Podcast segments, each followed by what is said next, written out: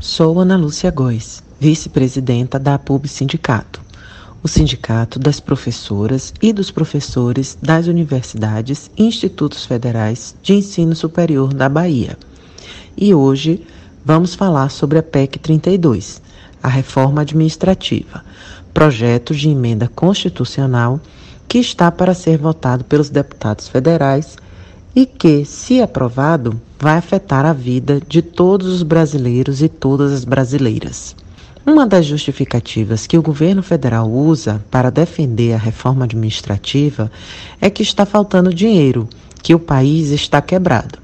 Eu vou dar agora sete provas de que o dinheiro público não acabou. 1. Um, Existem várias possibilidades para reorganizar o dinheiro público, vindo de taxas, impostos, que cada um e cada uma de nós paga diariamente, como, por exemplo, taxar as grandes fortunas.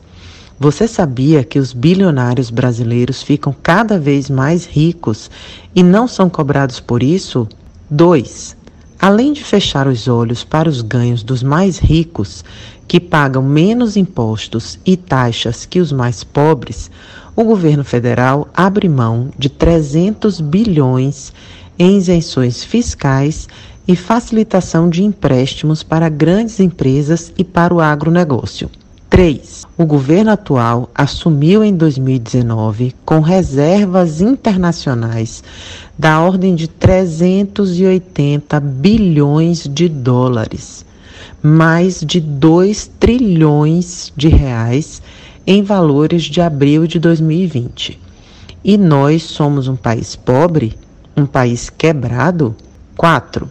Devido ao crescimento que alcançamos nos anos 2000, seguimos entre as maiores economias mundiais, apesar de termos caído para a 12ª posição em 2020. 5.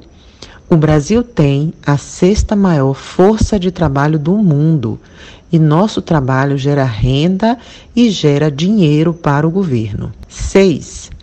Quase 40% do orçamento público, em torno de 1,38 trilhão de reais, foi usado pelo governo federal para pagar juros e amortização da dívida pública aos bancos em 2020.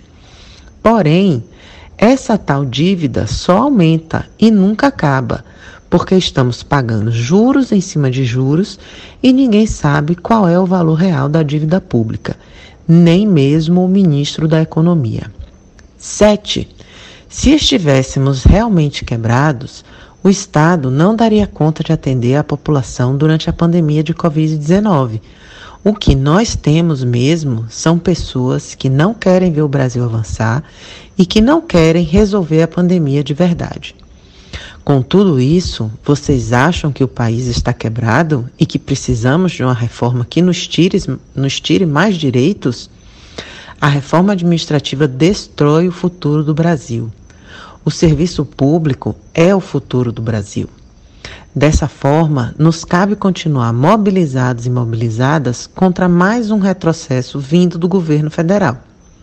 Sou Ana Lúcia e hoje falamos sobre a PEC 32 e seus impactos na vida do povo brasileiro.